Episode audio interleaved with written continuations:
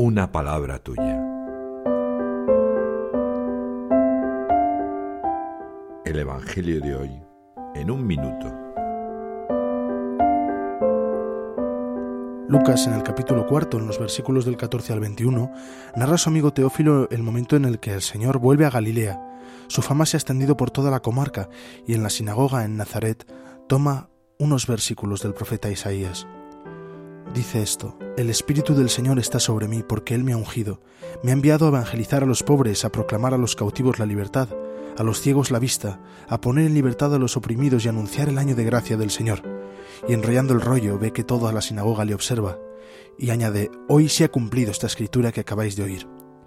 Este precioso Evangelio me recuerda que la palabra del Señor se cumple hoy y cada día ese amor del Señor está presente en nuestros corazones a cada instante me reconozco como pobre o cautivo de las tentaciones o de mí mismo. Lucas desea transmitirnos la idea de que hemos de ser misioneros, evangelizadores para que cada uno descubra la acción de Dios en su corazón.